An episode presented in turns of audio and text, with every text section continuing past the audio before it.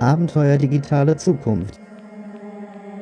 Dein Reiseführer durch unbekanntes Terrain.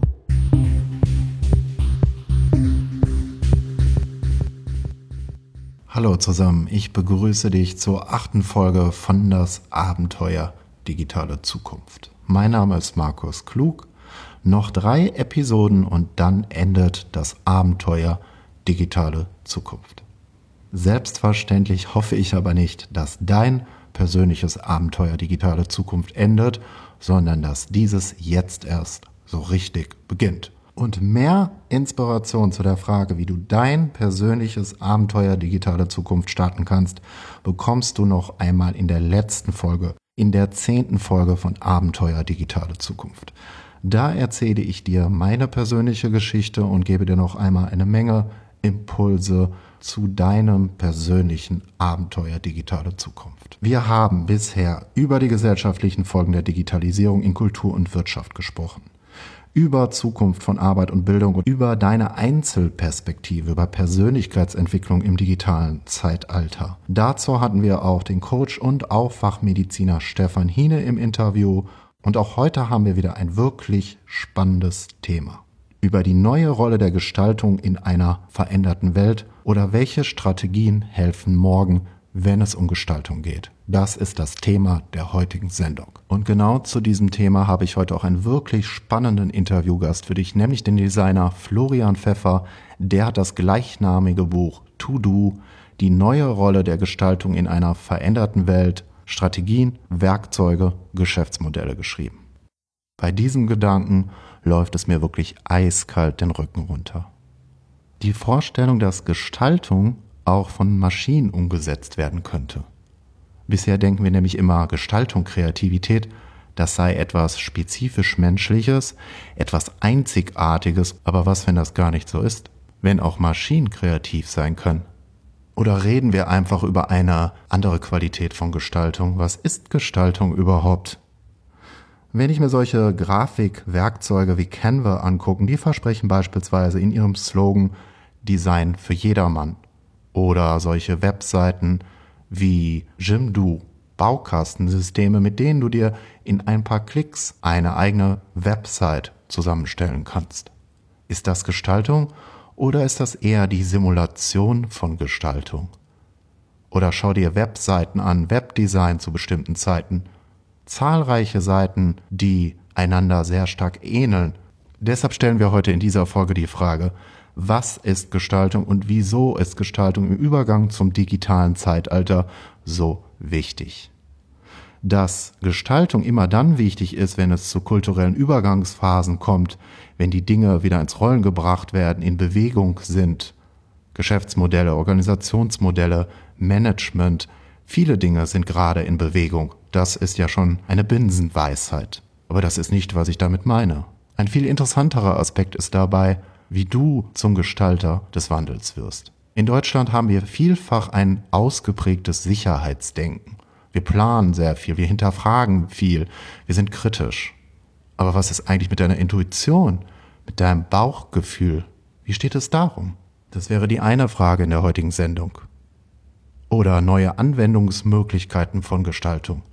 Designer haben früher vielfach Plakate gestaltet, Bauhausschule oder Bauhausdesign, Typografie, Editorial Design, um nur ein paar Beispiele zu nennen. Und heute, so schreibt das ja beispielsweise auch Florian Pfeffer in seinem Buch Die neue Rolle der Gestaltung in einer veränderten Welt, gibt es ganz neue Möglichkeiten. Ich kann mich beispielsweise gut daran erinnern, dass ich schon einmal einen Organisationsdesigner interviewt habe. Der hat mir dann erzählt, dass es heute eben nicht mehr nur einzelne Organisationsmodelle gibt, die für alle Unternehmen gelten können, sondern dass sich diese Modelle auch mehr und mehr individualisieren. Und dann ist Gestaltung gefragt, in dem Fall ein Organisationsdesigner. Zu all diesen Fragen gibt es heute auch drei außergewöhnliche Medientipps zum Wandel für dich. Neben dem Buch von Pfeffer das Buch Nea Machina, die Kreativmaschine von Thomas und Martin Poschauko. Eines der Kreativbücher, die ich kenne. Und dann das Buch Garantiert Zeichnen lernen von Betty Edwards. Was das mit dem Thema Gestaltung im Übergang zum digitalen Zeitalter zu tun hat, diese Frage löse ich in der Rubrik Medientipps zum Wandel auf. Darüber habe ich mich sehr gefreut. Beinahe 30.000 Downloads gibt es bis jetzt zu der Serie Abenteuer digitale Zukunft und 19 Bewertungen auf iTunes. Ich möchte aber noch, dass sich viel, viel mehr Menschen mit der Digitalisierung beschäftigen, mit den Folgen der Digitalisierung auf Bildung und Arbeit. Ich denke, da kommen viele Dinge auf uns zu, die vielen Menschen gar nicht klar sind. Und damit es mehr Bewusstsein für dieses Thema gibt, wäre es wunderbar, wenn es noch mehr Bewertung geben würde. Und ein Ziel wäre für mich, statt 19 Bewertungen 40 Bewertungen. 40 Bewertungen. Bei so einer hohen Zahl, beinahe 30.000 Downloads, müsste das möglich sein oder nicht. Es liegt an dir. Helfe mir dabei, dass es noch mehr Bewertungen werden. Helfe mir dabei, dass die Sendung noch mehr nach oben im Ranking geht und damit sichtbarer wird und mehr Leute von diesem Thema und von dieser Sendung erfahren. Darüber würde ich mich wirklich, wirklich sehr freuen. So, jetzt aber das Interview mit Florian Pfeffer für dich, Designer und Autor des wirklich empfehlenswerten Buches To Do die neue Rolle der Gestaltung in einer veränderten Welt, Strategien, Werkzeuge, Geschäftsmodelle.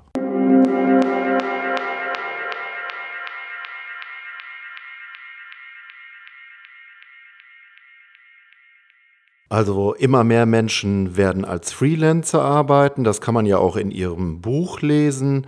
Die neue Rolle der Gestaltung in einer veränderten Welt. Die Ära der Vollzeitbeschäftigung geht allmählich zu Ende und dann kommt noch dazu, dass wir jetzt intelligente Algorithmen haben. Die erledigen vor allem Arbeiten, die mit Routinen zusammenhängen. Davon sind auch viele Akademiker betroffen, etwa Journalisten, Juristen und Manager. Durch die zunehmende Digitalisierung wird die Frage in den Raum gestellt, was eigentlich spezifische menschliche Eigenschaften sind, die sich nicht automatisieren lassen. Gestaltung, Kreativität ist eine davon. Warum ist es Ihrer Meinung nach besonders wichtig, dass Menschen im Übergang zum digitalen Zeitalter mehr zu Gestaltern werden? Also da, das wäre jetzt interessant, was so Leute, die, die sich wirklich auskennen mit so Artificial Intelligence, was die dazu äh, sagen würden, weil im Grunde genommen ist es ja, also wenn man jetzt mal von so klassischer Maschinenarbeit, und das kennen wir ja, wie das automatisiert worden ist. Ähm, mhm. Das ist ja eigentlich auch schon fast abgeschlossen im Grunde genommen. Und was Sie jetzt beschreiben, ist ja praktisch, dass dieser selbe, diese selbe Welle im Grunde genommen auf eine, auf geistige Arbeit eigentlich kommt, also auf Dinge, mhm. wo es äh, auf Ideen ankommt, vielleicht auf äh, Kombinationsgabe, Analyse, Fähigkeiten und so weiter und so fort. Mhm. Wir verstehen ja selber gar nicht, wie unser Gehirn funktioniert und ähm, glauben, dass wir eben in der Lage sind, zum Beispiel originelle Ideen zu erzeugen, so die es vorher noch nicht gab oder die jetzt halt, die ich eben erzeugt habe. Mhm. Wenn man sich das anguckt bei dieser äh, künstlichen Intelligenz, ist es ja oftmals eine Art von Simulation. Der schlägt ja, der Computer schlägt den Schachweltmeister, weil der einfach in der Lage ist, innerhalb von so ein paar Sekunden mal das ganze Spiel bis zum Ende durchzuspielen und sich die besten Züge rauszusuchen. Mhm. Der generiert ja diese Idee nicht intuitiv in dem Moment, aber für uns sieht es so aus, weil der ist so verdammt schnell, dass ich dann denke, boah, wie kam der jetzt auf diese Idee? Für mich sieht es aus wie eine Idee, weil ich dieses Konzept nur kenne von mhm. mir, der, der, Idee. Deswegen, ich kann mir vorstellen, dass das zum Beispiel auch auf gestalterische Arbeiten, dass da auch eine ganze Reihe von Dingen praktisch generiert werden oder also oder es ist mal auch viele Arbeiten, von die heute Gestalter machen, dass die auch vielleicht langfristig, aber jetzt nicht mittelfristig, auch von Maschinen gemacht werden. Und wenn ich mir angucke, zum Beispiel, was äh, im Bereich von Webseitengestaltung äh, mhm. passiert, wie bestimmte Technologien eigentlich Standards setzen, wo wir uns daran anpassen. Mhm. Also warum sehen alle Webseiten so ähnlich aus? Weil die, äh, weil die halt dieses fluide Design brauchen und so weiter und so fort. Und dann ähm, bestimmt die Technologie am Ende, wie die Webseite aussieht. Und das kann ich sicherlich automatisieren, da bin ich mir ganz sicher. Das wäre jetzt ein Beispiel für Gestaltung. Im Bereich des Webdesigns, wo man auch Gestaltung zunehmend mehr automatisieren kann, oder? Ja, bin, da bin ich mir ganz sicher, dass es funktionieren wird, weil das ist ja schon im Gange. Also praktisch dieses, die Webseite, die eigentlich gleich aussieht, mhm. die bestimmten Standards folgt, technischen Standards, bestimmten ähm, User Interaction Standards auch, die sich eingebürgert haben und die aber alle nicht Erfindungen sind von Designern, sondern alle Erfindungen sind von Softwareingenieuren im Grunde genommen. Also ja, die eine Weiterentwicklung, ich würde mal sagen, der Typ, der HTML5 entwickelt hat, mhm. der hat mehr Einfluss auf die Art und Weise, wie Webseiten aussehen, als ein Designer. Und äh, das ist dann auch, wenn ich ein Plakat mache, dann kann ich sagen, ja, ich nehme halt keine Photoshop-Filter, mhm. aber das kann ich bei einer Webseite nicht mehr machen, weil ich muss es in diesem technischen Rahmen des, ja, von CSS und HTML5 und von diesen ganzen Technologien machen. Das heißt, die Technologie bestimmt ja jetzt schon, wie die Webseite aussieht. Und ich führe es als Gestalter im Grunde genommen nur noch aus. Das ist jetzt sehr schwarz-weiß ausgedrückt, aber ja. zu bestimmten Prozentsätzen bestimmt es. Da fällt also plötzlich für zahlreiche Designer, die vorher davon gelebt haben, die sich auf Webdesign für kleinere Firmen und Geschäfte konzentriert haben, die Arbeit weg. Führen Sie das doch einmal bitte näher aus. Das ist ja auch so ein bisschen eine Art von einer Einstellung vielleicht noch aus den 80er oder 90ern, mhm. wo es praktisch ein eigentlich ein Modell gab von Gestaltern. Mhm. Und die haben eigentlich alle dasselbe gemacht. Die hatten vielleicht höchstens unterschiedlich große Firmen, haben das für unterschiedlich große Kunden gemacht. Aber die Art und Weise, wie zum Beispiel ein Corporate Design für die Lufthansa von Otto Eicher angegangen worden ist mhm. und wie das für eine 50-Mann-Firma in, äh, was weiß ich, in der Nähe von, von, von Stuttgart gemacht worden. Es war eigentlich dieselbe. Ich habe so ein Logo, ich habe ein Farbsystem, ich habe diese Schriften und so weiter. Und das hat sich ja längst verändert. Das ist ja schon lange nicht mehr so, mhm. dass diese, dass es praktisch diese eine Idee davon gibt, wie ein Gestalter arbeitet, weil in den, für die großen Firmen, für Lufthansa, die haben sich ja auch alle professionalisiert. Da sind ja Branding-Experten, Stra Strategieleute am Werk und so weiter. Das Ganze hat sich also massiv ausdifferenziert, oder? Genau. Und dadurch hat sich auch der Beruf des Gestalters total ausdifferenziert. Es gibt halt diese diese einen, die in diesem eher kleinen und künstlerischen Bereich arbeiten und dann gibt es die anderen, die in diesem eher, sag ich mal, größeren und komplexen Zusammenhängen arbeiten. Aber das sind noch unterschiedliche Typen geworden. Dann gibt es natürlich die, äh, alles, was mit Interaktion und äh, Web und äh, digitalen Medien zu tun hat, das sind auch eigene, eigene Dinge. Mhm. geworden ist. Ich kann heute, also ich könnte heute als Designer mit dem, mit dem Bereich Infografiken mir eine Karriere aufbauen. Aber Sie sprechen jetzt gerade auch schon von Skalierbarkeit, oder? Aber darum geht es ja, glaube ich, bei der Automatik. Das ist ja genau darum, dass ich diese dass ich diese ganz originelle Idee, dieses ganz einzigartige, was in manchen Bereichen vielleicht gar nicht brauche. Im Grunde genommen sprechen wir gerade von smarten Business-Konzepten. Es geht dabei nicht unbedingt um Individualisierung, sondern es geht insbesondere um eine Idee, die ich weit automatisieren und skalieren kann. So gibt es vielleicht einen Baukasten für eine Website, die von einem Designer angeboten wird. Die Bäckerei um die Ecke kann sich dann ein bestimmtes Design aussuchen. Und für einzelne Zusatzleistungen, die individueller sind, muss dann zusätzlich bezahlt werden. So in der Richtung. Was einfach auch äh, mit damit zu tun hat, dass ich die eben, äh, sag ich mal, diese Kunden die es gibt da draußen für. Design, mhm. die kann ich halt nicht alle über einen Kamm scheren. Mhm. Also mit auf dieses automatisierte System werde ich sicherlich nicht, wenn ich das äh, Beispiel Lufthansa nochmal hernehme, mhm. eine äh, Buchungswebseite für die Lufthansa erstellen können. Das mhm. wird nicht gehen. Mhm. Aber das, das brauchen die auch gar nicht. Aber diese Bäckerei um die Ecke, die könnten das vielleicht ganz gut gebrauchen. Und wo dann der Designer hingehen könnte und sagen könnte, ja, ich habe dieses tolle System am Start, ich suche dir noch ein paar coole Bilder aus. Wenn du ein bisschen mehr Geld ausgeben willst, dann engagieren wir noch einen Fotografen. Aber dieser ganze Frame von der Seite und wie das aufgebaut ist, das machst du eigentlich fast selber. Also auch das könnte ich sogar noch outsourcen. Mhm. Äh, drück du einfach auf den Knopf und deine Webseite ist da. Das kann man sich schon vorstellen, wie das funktionieren würde. Äh, wie gesagt, wenn ich jetzt nochmal auf den Anfang zurückkomme, das ist ja eigentlich Simulationen von Kreativität sind. Mhm die aber auf der Frontend-Seite, also da, wo es, wo das sichtbar wird, mhm. das vielleicht für den Betrachter gar nicht mehr nachvollziehbar ist, ist es jetzt eine Simulation oder echt originell, weil der Computer einfach innerhalb von ein paar Sekunden äh, 500 Logos durchspielt. Wenn der Schach spielen kann, warum soll er nicht ein Logo machen können? Das, ich wüsste nicht, warum das nicht gehen soll. Weil äh, ich glaube, dass wir uns ja manchmal auch ein bisschen viel dann einbilden und dass wir auch denken, dass das, weil wir es gemacht haben und weil, weil sie es per Hand gemacht haben, das automatisch auch tatsächlich besser wäre. Das gibt es ja als Angebot schon länger, ein Logo-Generator.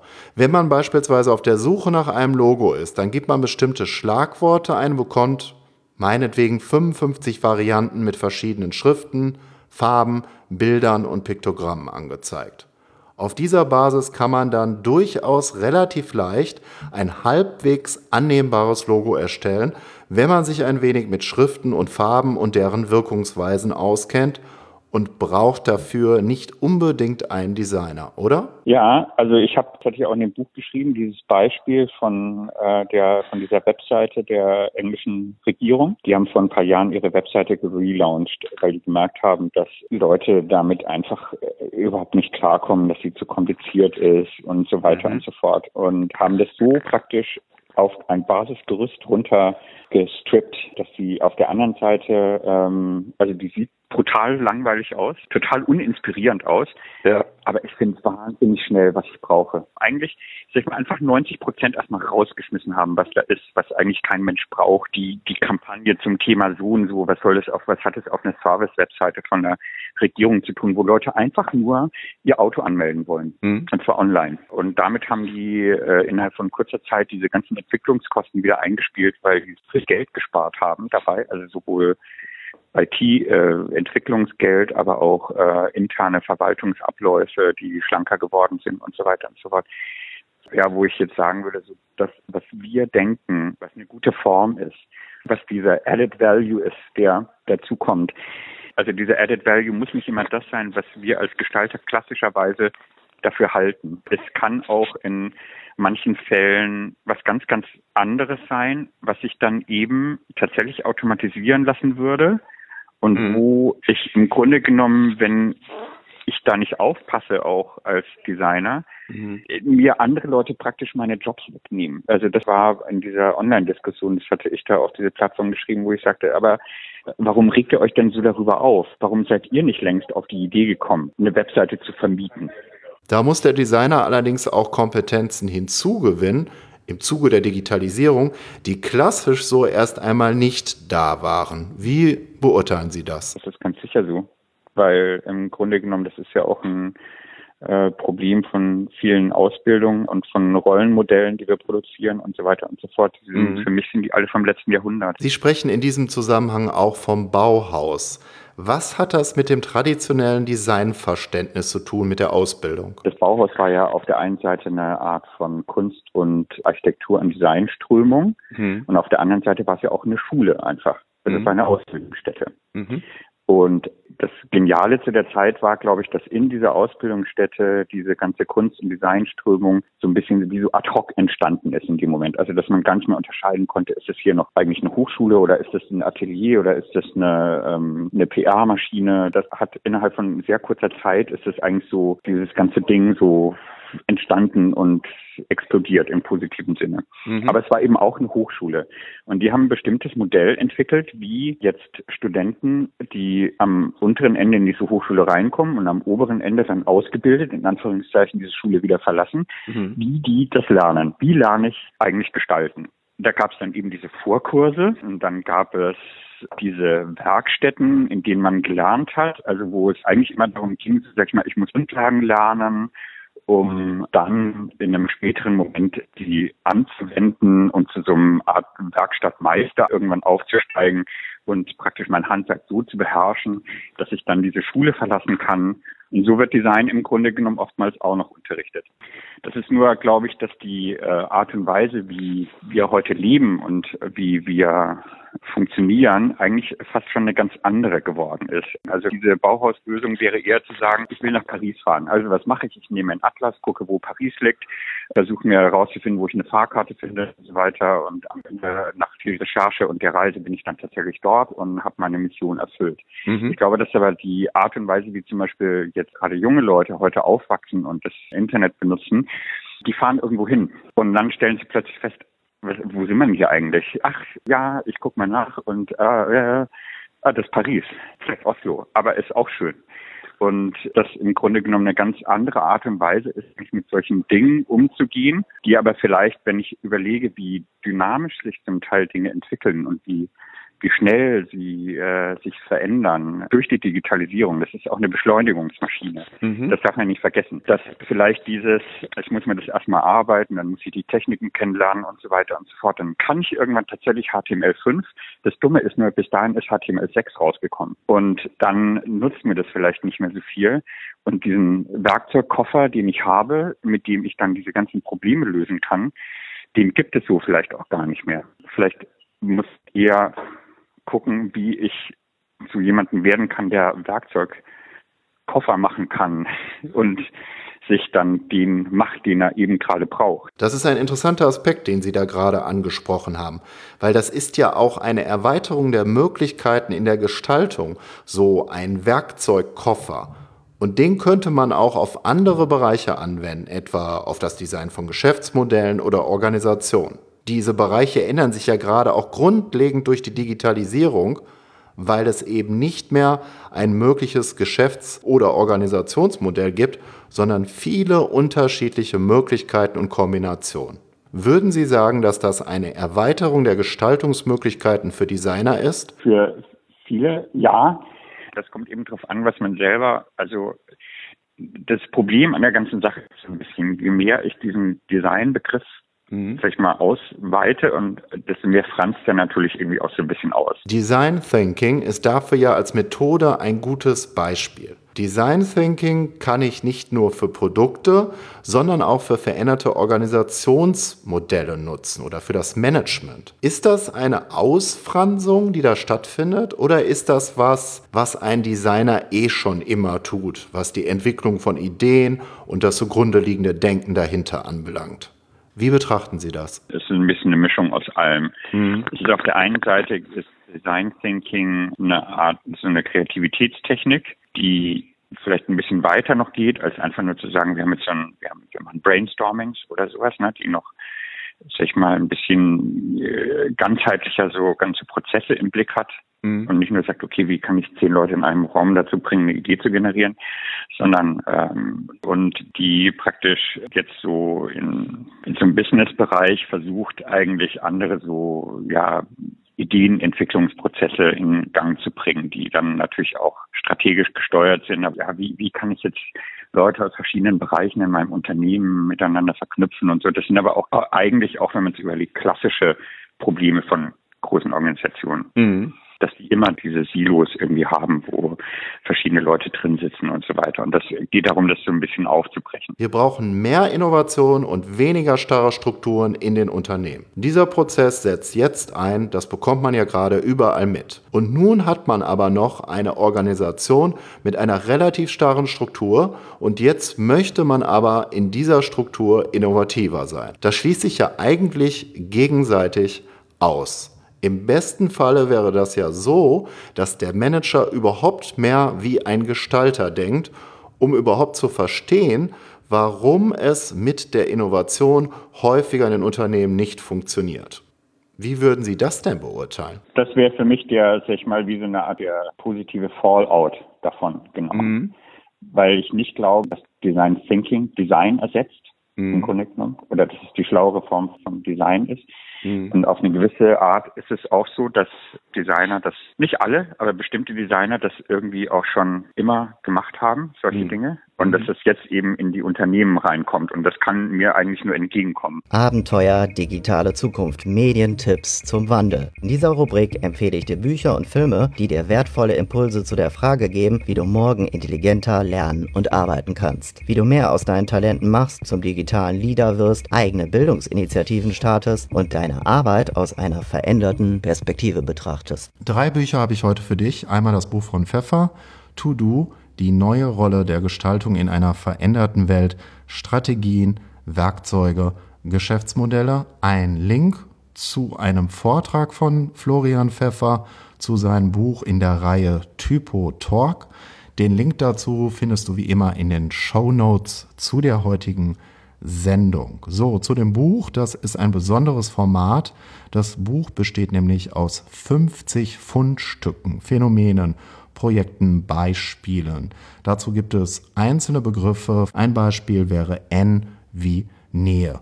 Zum Thema Nähe hat Pfeffer in seinem Buch auch ein außergewöhnliches Beispiel für Social Design, nämlich das Grand Hotel Cosmopolis in Aachen Dort sind neben Touristen auch Flüchtlinge untergebracht. Und das ist im Grunde genommen äh, für Gestalter die Möglichkeit, auf solche Probleme hinzuweisen, dass nämlich weltweit in einzelnen Regionen so viele unterschiedliche Lebensentwürfe zu entdecken sind, und zwar unter einem Dach und dass uns das häufig eigentlich nicht so auffällt. Ja, wenn man das dann in einem Hotel, in einem Format, wenn du so willst, zusammenführst, dann ist das quasi wie ein Plakat mit anderen Mitteln, würde vielleicht ein Designer dazu sagen, ein Kommunikationsdesigner, denn man macht auf diese Gesellschaftsverhältnisse als Gestalter aufmerksam. Ein anderer Punkt in dem Buch von Pfeffer ist die Entwicklung von der Zentralisierung zur Dezentralisierung. Das gilt ja auch für die Gestaltung. Es gibt also nicht mehr die Gestaltung, die eine Schule wie die Bauhausschule, sondern es gibt plötzlich ganz viele Gestaltungen, ganz viele Gestaltungsmöglichkeiten, ganz viele Schulen, ganz viele Entwicklungen und Ansätze und damit auch ganz neue Betätigungsfelder für Designer, für Gestalter. Das nächste Buch, was ich dir nahebringen möchte, ist von Thomas und Martin Poschauko. Für mich ein Riesenthema. Wie können Menschen, die im Büro arbeiten, nicht nur Designer, die in einer Kreativ- und Werbeagentur beispielsweise arbeiten, sondern viele, viele Menschen, die heutzutage in Büros arbeiten, schätzungsweise 50 Prozent der arbeitenden Bevölkerung, mehr oder weniger die Monotonie am Computer überwinden und wieder mehr Inspiration finden. Für die Poschauke-Brüder als Beispiel in ihrem Buch Die Kreativmaschine stand fest, dass sie nicht als Designer, als Angestellte in einer Kreativ- oder Werbeagentur arbeiten wollen. Und so diese spannende Ausgangsexperiment in ihrem Buch Die Kreativmaschine. Da gibt es einmal die Typo Nea Maschina und dann gibt es ein Porträtbild als Ausgangsmaterial. Und dann gibt es eine zeitliche Begrenzung. Die beiden haben sich vier Monate Zeit genommen und dabei bestand die Aufgabe darin, so viele Variationen wie möglich von den beiden Ausgangspunkten zu kreieren, anzufertigen. Also Porträtbild und Typo. Herausgekommen sind nach vier Monaten sagenhafte tausend Variationen. Darunter, du kannst dir vorstellen, auch Plakate und Flyer. Das wäre aber eher der typischere Teil des Experiments von den beiden Poschauko-Brüdern. Unter anderem sind dabei auch sehr abstrakte Bilder, Bildermalerei im Popkulturstil herausgekommen, aber auch ganz andere Entwürfe. Und zugleich haben sie auf der Metaebene sich auch mit der Frage beschäftigt, was können wir aus unseren Experimenten an Rückschlüssen ziehen, was das Thema Produktivität, Kreativität, aber auch kreative Engpässe anbelangt. Entscheidend war dabei, dass sie eben nicht nur am Computer gearbeitet haben, sondern dass sie die ganze Umwelt als Inspirationsquelle in ihr Experiment mit einbezogen haben, dass sie auch eben nicht nur am Computer gearbeitet haben, was die Werkzeuge anbelangt, sondern auch mit Papier, mit Schere und mit anderen Materialien. Am Ende ist dabei, wenn du so willst, ein eigener Beruf herausgekommen, die Poschaukos als Kreativimpulsgeber und mittlerweile sind die beiden Brüder, die aus Bayern kommen, weltweit mit ihren Kreativworkshops unterwegs. Und es ist für mich ein wunderbares Beispiel dafür, wie du im digitalen Zeitalter mit einer Sache, die du wirklich, wirklich willst, auch einen eigenen Beruf kreieren kannst. Das dritte Beispiel ist das Buch Garantiert Zeichnen lernen von Betty Edwards, was ich dir heute nahe bringen will, wo du vielleicht denkst, hm, was hat das Thema Zeichnen mit Digitalisierung, mit dem digitalen Wandel zu tun? Da geht es mir eher um eine bestimmte Denkweise. Wenn du an die Begriffe Arbeiten 4.0, Industrie 4.0 denkst, dann gibt es in Deutschland meiner Meinung nach eine starke Tendenz zur Rationalisierung. Wir sprechen von Beschleunigung, von Prozessoptimierung, von Spezifikation. Aber Intuition, Bauchgefühl, also Kategorien, die nichts mit dem rationalen Denken oder nur sehr bedingt zu tun haben, die spielen dabei eigentlich keine Rolle. Wenn überhaupt sprechen wir ständig von Problemlösung. Kreative müssten ständig irgendwelche Probleme lösen. Also das ist auch so ein Punkt. Ich meine, welche Probleme hat Mozart gelöst, als er beispielsweise die Zauberflöte komponierte? Meines Erachtens ist das auch sehr stark rational eingefärbt, diese Denkweise. Deshalb das Buch von Edwards, damit du auf andere Gedanken kommst, wenn du jetzt nicht professionell ein Gestalter sein solltest, ein Designer, ein Illustrator, ein Malerkünstler, der eh schon sein Zeichenhandwerk versteht, dann ist das Buch garantiert etwas für dich, um wieder mehr Zugang zu deinem Bauchgefühl, zu deiner Intuition zu schaffen. Es gab zwei Experimente dem Buch, die ich auch beide gemacht habe. Ich habe selber als Kind sehr viel gezeichnet, auch als Jugendlicher. Irgendwann hatte ich dann aber keine Lust mehr dazu. Jetzt mache ich das wieder so, ja, seit ein, zwei Jahren habe ich wieder das Interesse am Zeichnen gewonnen. Und zwei Experimente in dem Buch äh, fand ich besonders aufschlussreich. Einmal, dass du Dinge auf den Kopf zeichnest. Also du drehst einfach das Bild und zeichnest dann. Dann wirst du merken, dass das, was du vielleicht sonst machst, du schaust auf das Bild, auf jedes Detail, dann sagt dir dein Gehirn, ist das überhaupt richtig? Es gibt vielleicht irgendeine Kritik an den Proportionen, an den Formen. Und dieses kritische Denken, dieser rationale Modus, der wird mehr und mehr ausgeschaltet, wenn du das Bild einfach kippst beim Zeichnen. Das ist der erste Punkt und das andere Experiment fand ich sogar noch viel aufschlussreicher. Und zwar stell dir vor, du würdest jetzt deine linke Hand zeichnen. Ja, du drehst dich dann zu deiner linken Hand. Auf der rechten Seite ist vor dir ein Blatt Papier, meinetwegen auf deinem Schreibtisch. Und die Aufgabe besteht jetzt darin, deine Hand auf der linken Seite abzuzeichnen, ohne dass du auf das Blatt Papier schaust, was vor dir liegt. Und dieser Modus, diese Art des Denkens ist neben dem rationalen Denken, dem analytischen Denken, dem Planen, dem Hinterfragen und so weiter extrem wichtig, weil wenn du Ideen entwickeln möchtest, wenn du für Abwechslung sorgen möchtest äh, bei der Entwicklung von Ideen, dann ist das eine Denkweise, die dabei mindestens genauso wichtig ist wie das, was wir eh sehr häufig tun, nämlich das kritische Denken, das rationale Denken, das logische Denken und so weiter.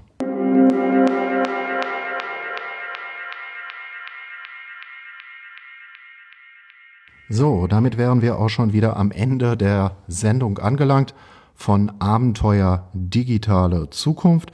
Das ist heute die achte Folge. Es gibt noch zwei weitere Folgen. Die nächste Folge gibt es am Freitag, den 8. September, also in 14 Tagen. In dieser Sendung beschäftigen wir uns wieder mit Gestaltung, also das wird dann noch einmal der Schwerpunkt Gestaltung sein und da habe ich auch wieder einen besonderen Gast für dich, nämlich den Film- und Sounddesigner Jochen Kronberg. Was der genau macht, wirst du dann in der Sendung erfahren. Und ja, in der Sendung geht es um die Frage, was du neben deiner regulären Arbeit unternehmen kannst, um wieder mehr Inspiration zu gewinnen in Projekten, bei Produkten, die du neben deiner Arbeit gestaltest, entwickelst. Jochen Kronberg beispielsweise musiziert neben seiner Arbeit seit ungefähr 20 Jahren, wenn nicht sogar noch länger. Und das hat ihn auch in seiner Arbeit selbst als Designer, als Webdesigner ungemein bereichert. Mehr dazu in der nächsten Folge. Auch die Medientipps zum Wandel werden in diese Richtung gehen. So, und bevor ich mich jetzt verabschiede, nochmal der Hinweis. Ich freue mich wirklich, wirklich sehr darüber, wenn du auf iTunes diese Sendung bewertest. Also bis jetzt gab es 19 Bewertungen. Ich fände es toll, wenn es noch 20 weitere wären. Also, ich habe noch eine besondere Überraschung für dich. In der letzten Folge, in der zehnten Folge, wenn es noch einmal um dein persönliches Abenteuer digitale Zukunft geht, das so zur Motivation.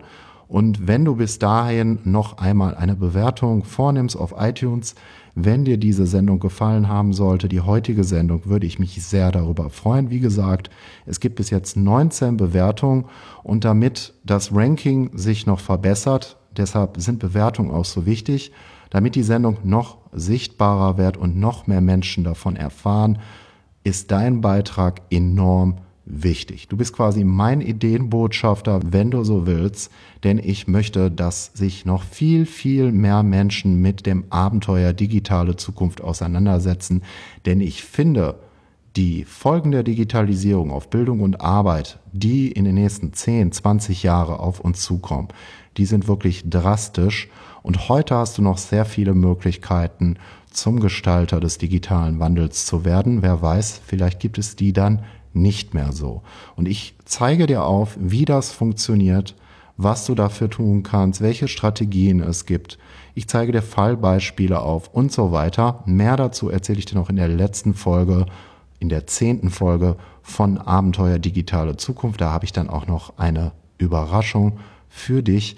Also ich freue mich, wenn du diese Sendung bewertest mit vier oder fünf Sternen.